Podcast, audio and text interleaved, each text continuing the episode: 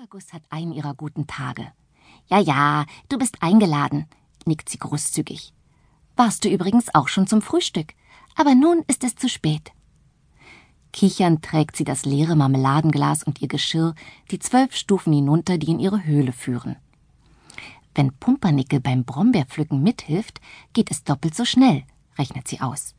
Oder sie pflücken doppelt so viel in derselben Zeit. Dafür macht sie ihrer Schwester gern ein paar Hefeklöße mit Kompott. Na gut, mitkommen kann ich ja, willigt Pumpernickel ein und springt endlich aus ihrer Hängematte. Dass Mitkommen für Pumpernickel allerdings nicht unbedingt das gleiche ist wie Mithelfen, das hat Zuckerguss nicht bedacht. Sie ahnt es erst, als sie auf dem Rücken der blauen Drachen an ihrer Lieblingsbrombeerstelle angekommen ist und mit dem Pflücken beginnt. Die vier Drachen biegen mit ihren dicken Füßen das dornige Gestrüpp nach unten, so dass Zuckerguss besser an die schwarzen Beeren kommt. Und während sie sich dabei die nackten, dünnen Arme zerkratzt, fällt Pumpernickel nichts als Unsinn ein. Komische Brombeeren, kichert sie und saust mit ihrem Besen über die Büsche hinweg. Du willst wohl Hefeklöße mit Mischobstkompott machen. Tatsächlich. Statt schwarzer Brombeeren hält Zuckerguss auf einmal rote Erdbeeren in der Hand und kaum hat sie sich daran gewöhnt, hängen gelbe Kirschen zwischen den Blättern. Dann pflückt sie plötzlich grüne Stachelbeeren, und erst als Pumpernickel daraus Petersilie werden lässt, hat Zuckerguss die Faxen dicke. Hör endlich auf und hilf mir lieber, schimpft sie. Doch Pumpernickel dreht nur übermütig einen Salto in der Luft. Wieso? Du hast mich doch eingeladen. Seit wann muss man denn mithelfen, wenn man eingeladen ist? Und schon sind aus der Petersilie klebrige Pflaumen geworden.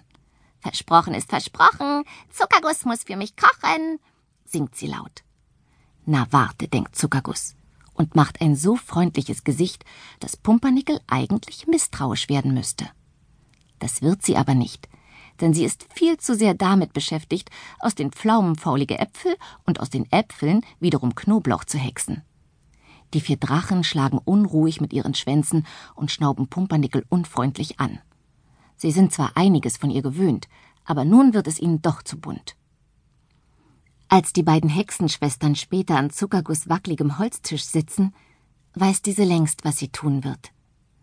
Den ganzen Tag schon hat sie beobachtet, dass die ersten Zugvögel ihre Reise in den Süden angetreten haben.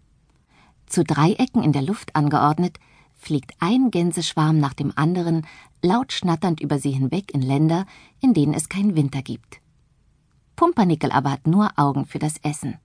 Gäste zuerst, behauptet sie und füllt sich gleich zwei Teller voll mit Hefeklößen und Kompott. Für Zuckerguss bleibt kaum etwas übrig, dann sind die Schüsseln leer. Genau das hat Zuckerguss vorausgesehen. Zicke, zacke, Vogelkacke, murmelt sie leise und verkreuzt unter dem Tisch ihre zwei großen Zehen. Und gerade hat Pumpernickel ihren ersten Bissen in den Mund geschoben, da fällt ein großer dunkelgrüner Klecks aus der Luft, genau zwischen ihre Hefeklöße, plitsch, und gleich danach ein zweiter weißer, platsch, in ihr Kompott. Oh, heult Pumpernickel auf. Zuckerguss, das warst du. Aber Zuckerguss ist mit ihrem Teller bereits in ihre Höhle verduftet und hat die Tür fest hinter sich verriegelt. Jetzt hast du deine Hefeklöße mit Mischobstkompott, kichert sie. Guten Appetit! Dass in einem Extratopf auf ihrem Herd noch reichlich Hefeklöße und Brombeerkompott vorhanden sind, genug für sie und ihre blauen Drachen. Das weiß zum Glück nur Zuckerguss selbst.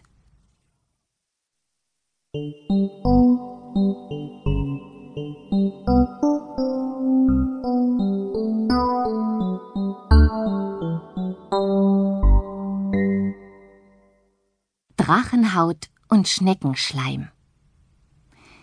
Wie es raschelt im Wald, wie es schnauft und schnieft und wie es plötzlich niest.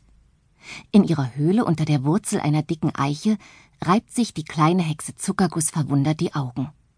Hat sie geträumt? Ihre vier blauen Drachen sind doch sonst solche Langschläfer. Aber da hört sie es erneut. Hatschi. Die Tür zu ihrer Höhle springt auf und gelbe Blätter wehen in ihre Küche, so bläst es draußen.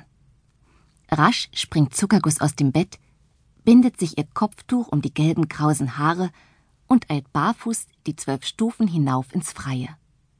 Wie feucht und kalt das Gras heute ist.